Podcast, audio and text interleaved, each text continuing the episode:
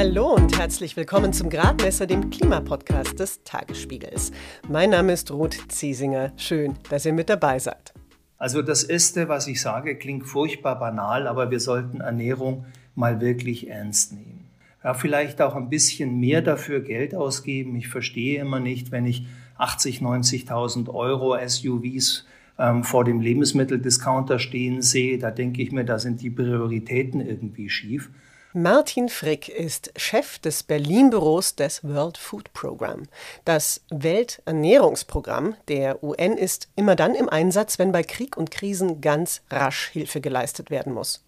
Gerade beschäftigt Martin Frick deshalb extrem die Ukraine. Die Lebensmittel werden dort wegen Russlands Angriffskriegs immer knapper. Mit Folgen auch für andere Länder, und zwar für die, die bisher auf Weizen aus der Ukraine angewiesen waren.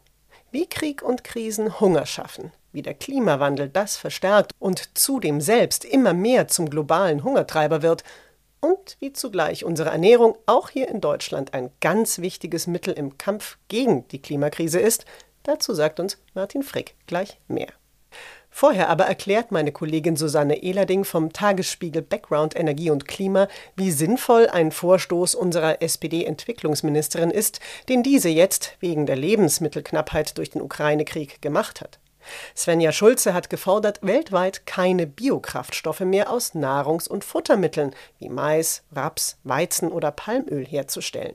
Ich wollte von Susanne wissen, wenn man diese Forderung jetzt auf Deutschland bezieht, wäre das hier eine sinnvolle Maßnahme und ließe sich diese auch umsetzen? Ja, also sinnvoll wäre es schon, wenn man diesen Aspekt, wie effizient ist es denn, diese Biokraftstoffe zu produzieren, anguckt. Da sind die nämlich im ganz, ganz großen Nachteil gegenüber der Alternative, Solarkraft zu produzieren auf diesen Flächen. Es würde ein Vielfaches der Energieausbeute bringen. Und äh, wenn wir sagen, wir wollen Flächen effizient nutzen, ist es genau das Richtige, was äh, da vorgeschlagen wird. Die Sache ist halt, diese Biokraftstoffe gehen ja tatsächlich in den Tank und wirken sich dort auch emissionsmindernd aus. Jedenfalls nach der Rechnung werden sie als klimaneutral angesehen. So, und das Verkehrsministerium könnte jetzt natürlich hergehen und die entsprechende Verordnung ändern und sagen, nö, vielleicht nur auf zwei Jahre, brauchen wir das nicht mehr, wollen wir das nicht mehr, muss nicht mehr in den Tank, muss nicht mehr geliefert werden. Dann würde aber der Verkehrssektor seine Klimaziele noch stärker verfehlen als ohnehin. Und deswegen, glaube ich, ist es aus politischen Gründen nicht durchsetzbar und wird wahrscheinlich auch nicht kommen. Biokraftstoffe werden also produziert, weil sie besser sind für das Klima, als wenn zum Beispiel Erdöl verbrannt wird. Bevor man jetzt ganz auf sie verzichtet, gibt es keine Alternativen zu Mais und Raps, zum Beispiel bestimmte Bioabfälle, die wir gar nicht essen wollen. Ja, könnte man theoretisch machen. Es gibt auch ganz tolle technologische Verfahren aus alten Speiseölresten und so. Wenn man das alles sammeln würde, kann man auch sehr gut äh, Kraftstoffe raffinieren. Also solche konventionellen Unternehmen, die eigentlich sonst Rohöl raffinieren, die machen das auch schon. Aber es ist halt auch relativ teuer. Also mh, mm, grundsätzlich ist es ganz gut drüber nachzudenken, diese Biomasse, die wir da haben, die als Abfall anfällt, noch besser zu nutzen und dann vielleicht aber nicht unbedingt Kraftstoffe draus zu machen, jedenfalls nicht für Autos, da haben wir bessere Alternativen, sondern vielleicht für den Flugverkehr oder als Reserve für Kraftwerke. Wenn wir jetzt äh, weniger russisches Gas kriegen, also da gibt's schon vernünftige Anwendungsmöglichkeiten auf jeden Fall. Biogas aus Gülle statt Erdgas aus Russland. Klingt doch gar nicht so schlecht. Aber ernsthaft, dass aus Lebensmitteln kein Kraftstoff gewonnen werden sollte, ist ziemlich überzeugend. Aktuell sind weltweit an die 300 Millionen Menschen akut vom Hunger bedroht. Vor drei Jahren war diese Zahl noch um die Hälfte niedriger. Sie lag bei etwa 150 Millionen Menschen. Wenn man darüber nur kurz nachdenkt, ist, glaube ich, jedem klar, wir haben ein massives, für viele Menschen tödliches Problem mit unserer Ernährung. Welche Rolle da die Klimakrise spielt und, das ist die gute Nachricht, was wir dagegen tun können, weiß jetzt Martin Frick.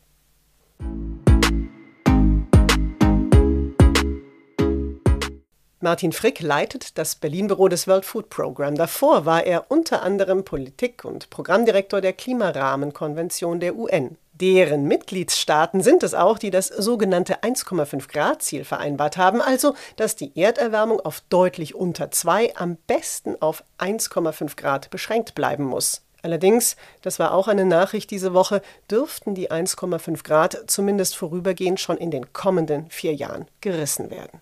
Was das auch mit unserer Ernährung zu tun hat, erfahrt ihr jetzt von Martin Frick. Herr Frick, Sie haben im März zur Versorgungslage der Menschen in der Ukraine gesagt, wir müssen jetzt wirklich mit dem Schlimmsten rechnen. Jetzt, zwei Monate später, wie sieht es denn aus mit der Versorgungslage in der Ukraine? Sind Ihre schlimmsten Befürchtungen eingetreten? Na, die schlimmsten vielleicht nicht, aber es ist schon dramatisch. Die Ukraine ist momentan die am schnellsten wachsende humanitäre Krise. Und wir haben jetzt die Hälfte der Bewohner der Ukraine, die sich Sorgen über ihre Versorgungslage machen. Die UN insgesamt schätzt, dass ungefähr 10 Millionen Menschen unsere Hilfe benötigen. Flüchtlingszahlen sind jetzt bei über sieben Millionen. Das ist schon sehr, sehr besorgniserregend. Und dabei hat noch vor einem Jahr das World Food Program fast 900.000 Tonnen Weizen aus der Ukraine bezogen und hat dann damit vom Hunger bedrohten Menschen in anderen Regionen der Welt geholfen. Ich glaube, vor dem Krieg haben die Ukraine und Russland zusammen etwa 12 Prozent der weltweit konsumierten Kalorien geliefert. Wenn das jetzt wegfällt, was bedeutet das für die Menschen zum Beispiel am Horn von Afrika, auf Madagaskar oder im Jemen? Naja, wir leben in einer stark globalisierten und interdependenten Zeit. Ähm, das heißt, viele, viele Millionen Menschen weltweit sind vom Welthandel abhängig, wo die Preise ohnehin schon stark am Steigen waren, ähm, selbst vor dem Überfall Russlands auf die Ukraine.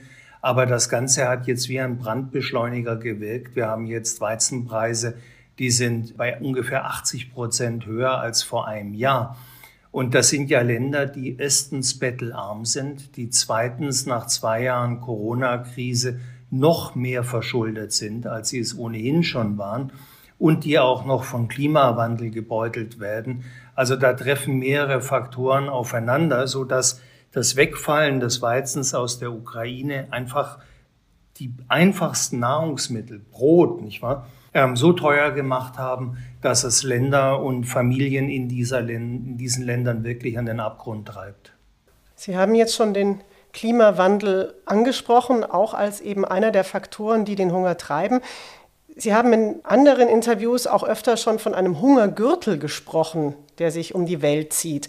Welche Regionen sind denn da betroffen und durch welche Mechanismen trägt denn der Klimawandel dazu bei, dass der Hunger weltweit tatsächlich wieder wächst?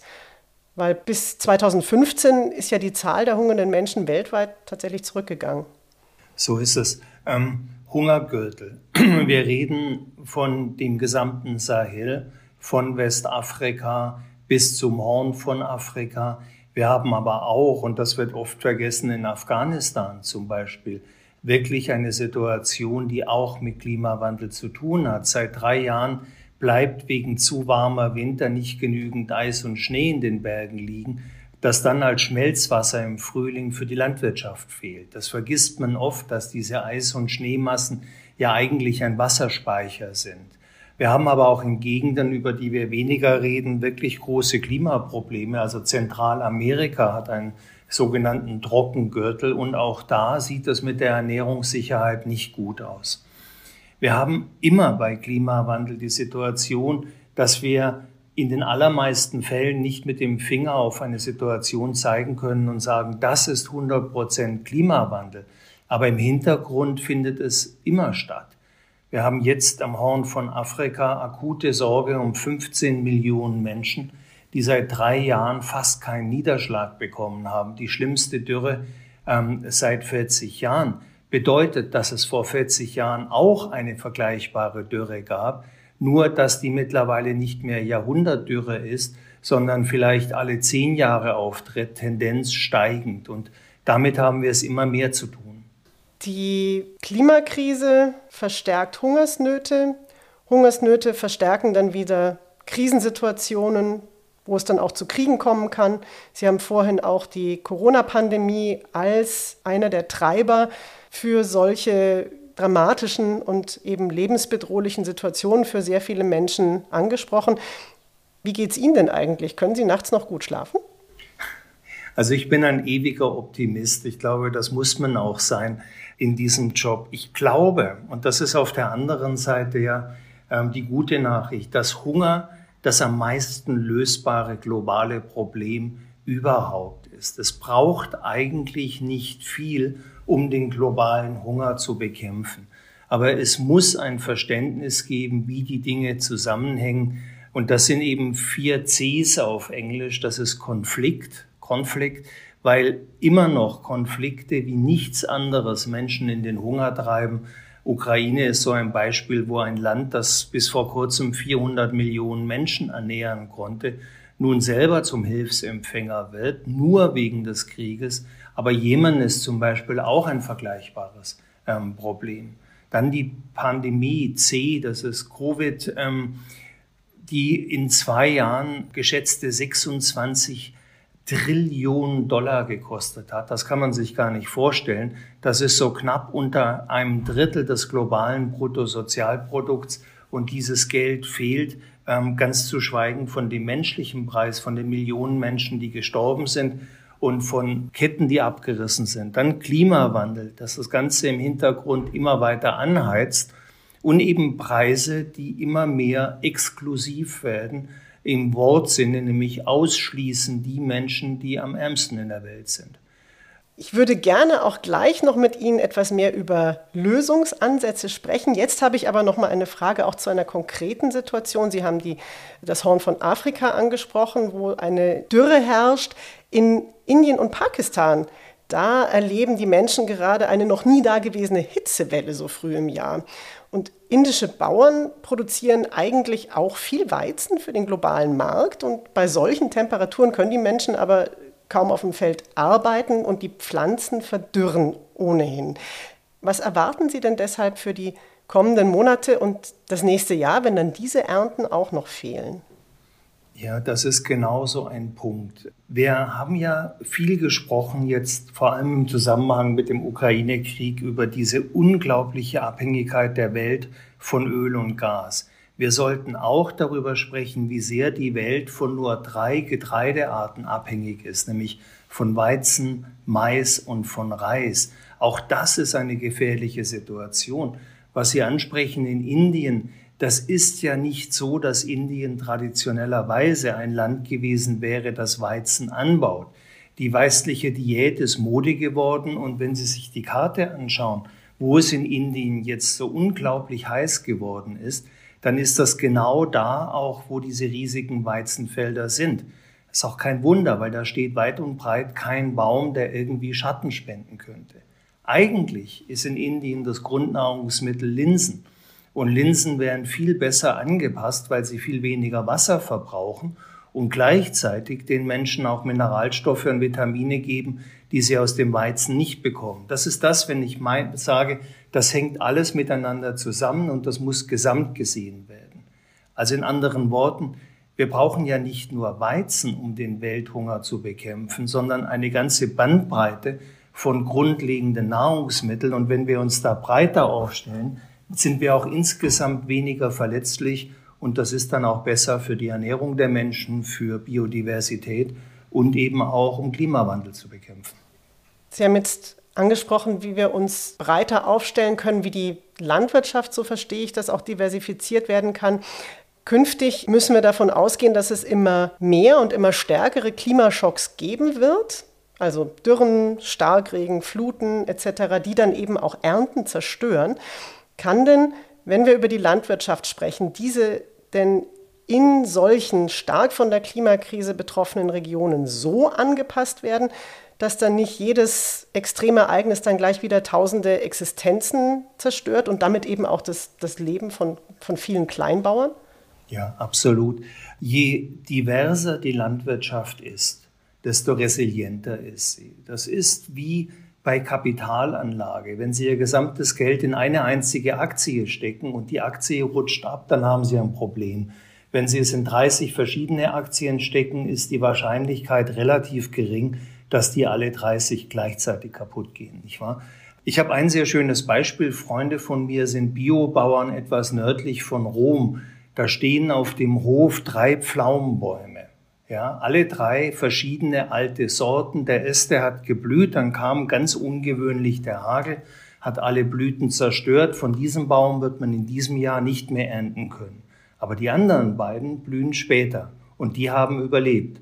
Also ist es so ein Zeichen dafür, wie man mit der breiteren Basis dann tatsächlich auch weniger empfindlich ist gegen Extremwetterereignisse.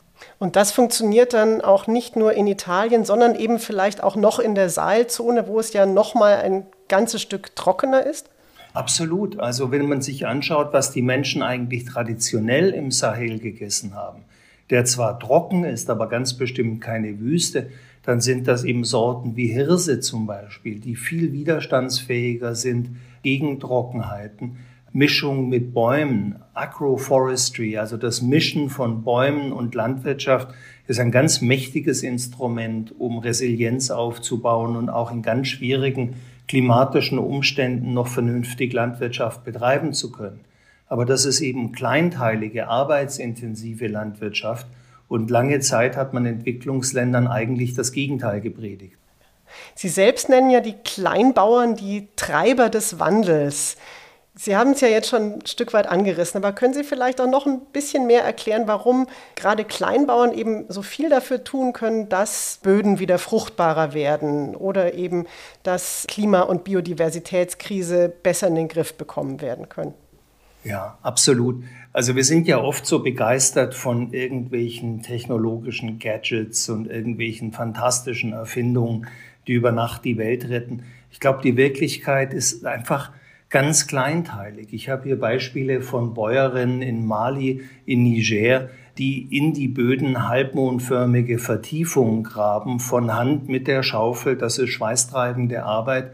Und diese kleinen Vertiefungen, so simpel das ist, sorgen schon dafür, dass wenn es regnet, dass viel mehr Wasser in den Boden aufgenommen werden kann. Im Zentrum dieser Vertiefung werden dann Setzlinge eingesetzt, die können mit dem bisschen Wasser überleben. Wenn die dann mal zwei, drei Meter hoch sind, spenden diese Bäume Schatten, es wird kühler, es wird feuchter und dann kann man wieder Lebensmittel anbauen. Aber das ist kleinteilig, das ist arbeitsintensiv, das hat nicht die Faszination von Elon Musk, der über Nacht die Welt rettet, aber es hat ungeheure Auswirkungen. Während wir sprechen, gibt es in Abidjan gerade die Weltbodenkonferenz. Das klingt etwas langweilig, ist es aber gar nicht, denn Böden ernähren uns zu 99 Prozent und mehr als die Hälfte der Böden weltweit sind schon ziemlich in ihrer Fähigkeit beeinträchtigt. Die haben im Wesentlichen Kohlenstoff verloren was entscheidend ist für Fruchtbarkeit und für die Fähigkeit, Wasser zu halten und eben auch ein Treiber des Klimawandels ist. Und wenn wir nun mal zu viel Kohlenstoff in der Atmosphäre und zu wenig im Boden haben, dann sollten wir mit den Menschen arbeiten, die in der Lage sind, den Kohlenstoff aus der Atmosphäre wieder zurückzubringen in den Boden, wo er hingehört. Sie haben ja gesagt, dass die Art, wie wir uns ernähren, tatsächlich einer der wichtigsten Faktoren ist, wenn es darum geht, den Klimawandel in den Griff zu bekommen. Warum ist das denn so? Ähm, weil Ernährungssysteme, wenn ich das alles zusammennehme, also ich rede vom System, weil ich meine, es ist eben nicht nur die Landwirtschaft, es ist die Erzeugung von Kunstdünger, es ist die Produktion von Pestiziden, es sind ungeheure Transportwege. Wenn ich alles mit reinnehme, inklusive der Plastikverpackung und so weiter, dann sind wir bei fast 40 Prozent, 4-0 der Klimaemissionen. Wir haben uns also jahrelang geleistet, in diesem Klimaprozess wirklich den Elefanten im Raum gar nicht zu sehen. Und das ist die Art und Weise, wie wir uns ernähren. Jetzt habe ich aber nur von der negativen Seite gesprochen, also wie viel das eigentlich ausmacht bei den Emissionen. Auf der anderen Seite sagt uns aber der Weltklimarat, wir werden unsere Klimaziele verfehlen. Wir sind ja auf dem besten Weg dazu, wenn es uns nicht gelingt, auch CO2 aus der Atmosphäre wieder zu binden, in den Boden zu bekommen. Und da gibt es Science-Fiction-Ansätze mit künstlichem Verpressen von CO2 in ehemalige Kohlegruben und so weiter. Aber es gibt eine Methode, die funktioniert seit dreieinhalb Milliarden Jahren ziemlich reibungslos und das ist Photosynthese. Das ist das, was die Pflanzen machen und was vernünftige Landwirtschaft eben auch leisten kann. Wie können wir denn hier in Deutschland ein besseres Verständnis für das entwickeln, was wir essen und wie wäre unsere Ernährung klimafreundlicher, sodass wir eben hierzulande auch weniger anfällig sind für Hitze und Dürreschocks?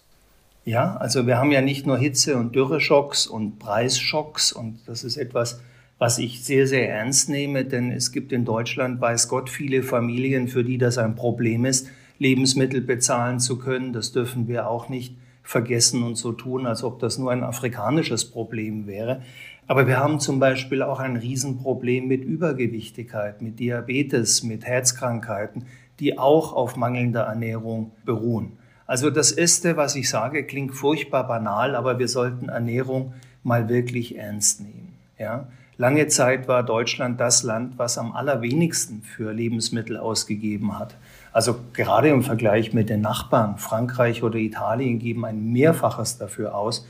Ich habe lange in Italien gelebt, da ist dann auch die Qualität der Lebensmittel tatsächlich anders.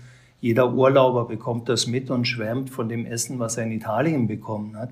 Also das ernst nehmen. Ja, vielleicht auch ein bisschen mehr dafür Geld ausgeben. Ich verstehe immer nicht, wenn ich 80, 90.000 Euro SUVs ähm, vor dem Lebensmitteldiscounter stehen sehe, da denke ich mir, da sind die Prioritäten irgendwie schief. Und dann eine pragmatische Diskussion zu führen. Also was ich mit Sorge sehe, ist, wie dann von beiden Seiten über Fleisch und Milch gestritten wird mit religiösem Eifer. Wir müssen uns überlegen, wie dieses Fleisch und wie diese Milch und wie diese Eier produziert werden. Also wenn ich Milch vom Bergbauern kaufe, der 30 Tiere auf der Weide hat, dann tue ich nicht nur nichts Schlechtes, ich tue auch etwas Gutes. Wenn ich aber 2000 Tiere im Stall habe und die mit importiertem Soja füttere, dann sieht die Bilanz eben nicht gut aus.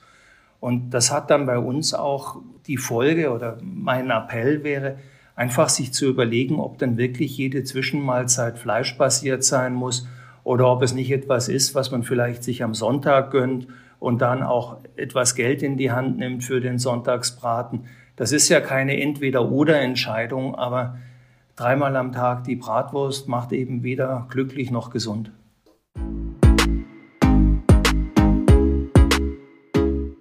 Martin Frick vom World Food Program war das. Habt ihr eigentlich gewusst, dass weltweit rund ein Drittel der Lebensmittel gar nicht gegessen wird, sondern verdirbt oder weggeworfen wird? Da gibt es sicher auch noch Möglichkeiten, ohne Verzicht, Ressourcen und Energie zu sparen.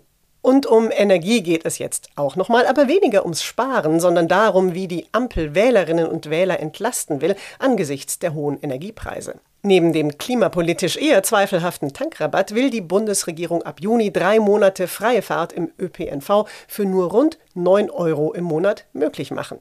Allerdings klingt die Debatte darüber mit den Bundesländern irgendwie so, als ob das 9-Euro-Ticket eher ein Ding der Unmöglichkeit wäre. Von Kaspar Schwietering wollte ich deshalb wissen, kommt jetzt das 9-Euro-Ticket und warum ist das so kompliziert?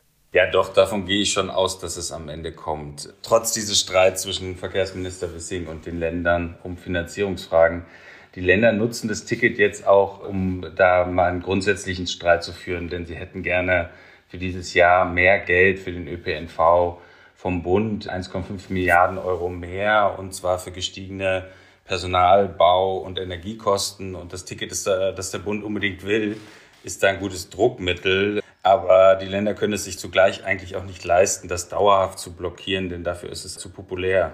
Aber gerade dass die Idee so populär ist, macht wohl vielen Beteiligten Sorgen. Der Fahrgastverband ProBahn hat sogar vorgeschlagen, dass die drei Monate, in denen das 9-Euro-Ticket gelten soll, auf bestimmten Zugstrecken keine Fahrräder mitgenommen werden dürfen, damit die Züge nicht zu voll werden. Ist unsere Bahn denn wirklich so auf Kante genäht? Ja, ist ja erstmal schon bemerkenswert, wenn ein Fahrgastverband äh, sozusagen weniger Rechte und Möglichkeiten für Fahrgäste fordert. Das zeigt so ein bisschen die Not, denke ich. Also gerne haben die das auch nicht gemacht. Aber mit den Fahrrädern haben wir wirklich jeden Sommer ein riesiges Problem. Dafür ist einfach nicht genug Platz in diesen Bahnen vorgesehen. Ein Fahrrad braucht ungefähr denselben Platz wie drei Passagiere. Steht aber für einen Bruchteil der Einnahmen und äh, zugleich werden Fahrräder in diesen Mengen dann eben auch nur im Sommer transportiert. Äh, das heißt, die, Fahr äh, die, die Fahrzeuge jetzt so auszulegen, dass man viele Fahrräder mitnehmen äh, kann, wäre im Winter eigentlich kontraproduktiv, wo wiederum mehr Leute Bahn fahren. Also es ist kompliziert. Ähm, was man bräuchte, wären eigentlich Bahnen, die so ein bisschen flexibel nutzbar sind, wo man relativ schnell umbauen kann und aus Sitzplätzen Fahrradplätze machen kann oder andersrum. Die Deutsche Bahn hat da schon Ideen entwickelt und einen Ideenzug, einen sogenannten, konzipiert, wo das schneller geht. Aber äh, bis wir solche Innovationen im Alltag sehen werden, dauert es, glaube ich, noch ein bisschen. Ähm, Dabei, so meine naive Annahme, sollte doch dieser erwartete große Umstieg auf die Bahn das beste Argument dafür sein, jetzt so richtig auszubauen. Allerdings macht auch FDP-Verkehrsminister Volker Wissing gerade nicht den Eindruck, als ob er die große Schienenoffensive vorantreiben möchte.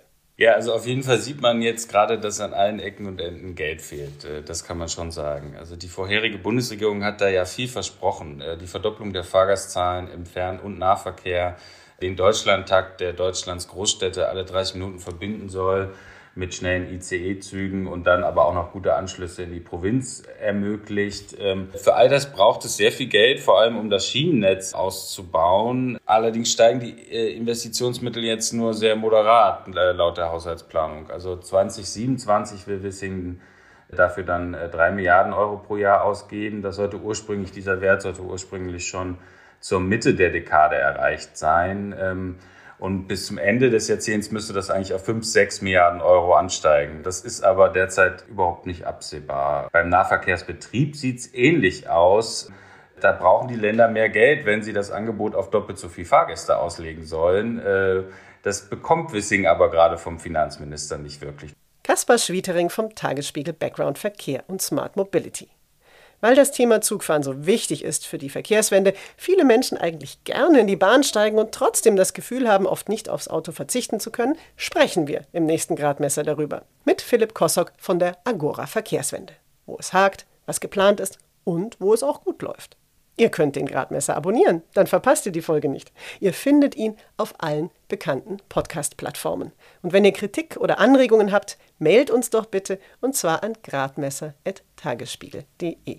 In diesem Sinne, mein Name ist Ruth Ziesinger, macht es gut und hoffentlich bis zum nächsten Mal.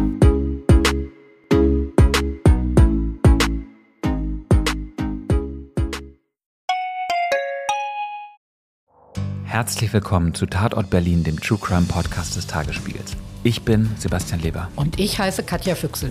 Es geht um Körperverletzung, um Entführung, aber auch um Mord und Totschlag. 77 Jahre lang hat sich ein Justizbediensteter aus Berlin nie was zu Schulden kommen lassen, bis er nach fast 40 Jahren glücklicher Ehe seiner 78 Jahre alten Frau ein Kissen aufs Gesicht drückt und sie tötet. Wir werden heute die Frage klären, was es für Folgen hat, wenn man einen Polizeibeamten in aller Öffentlichkeit bedroht mit Sätzen wie Ich schwöre, ich fick dein Leben. Es geht um den Prozess gegen den sogenannten Clanchef Arafat Abu Chaka und drei seiner Brüder. Unsere nächste Folge, da ist alles ganz anders, als es zunächst scheint. Hört rein bei Tatort Berlin, dem True Crime Podcast des Tagesspiegels. Abonniert Tatort Berlin jetzt, um keine Folge zu verpassen.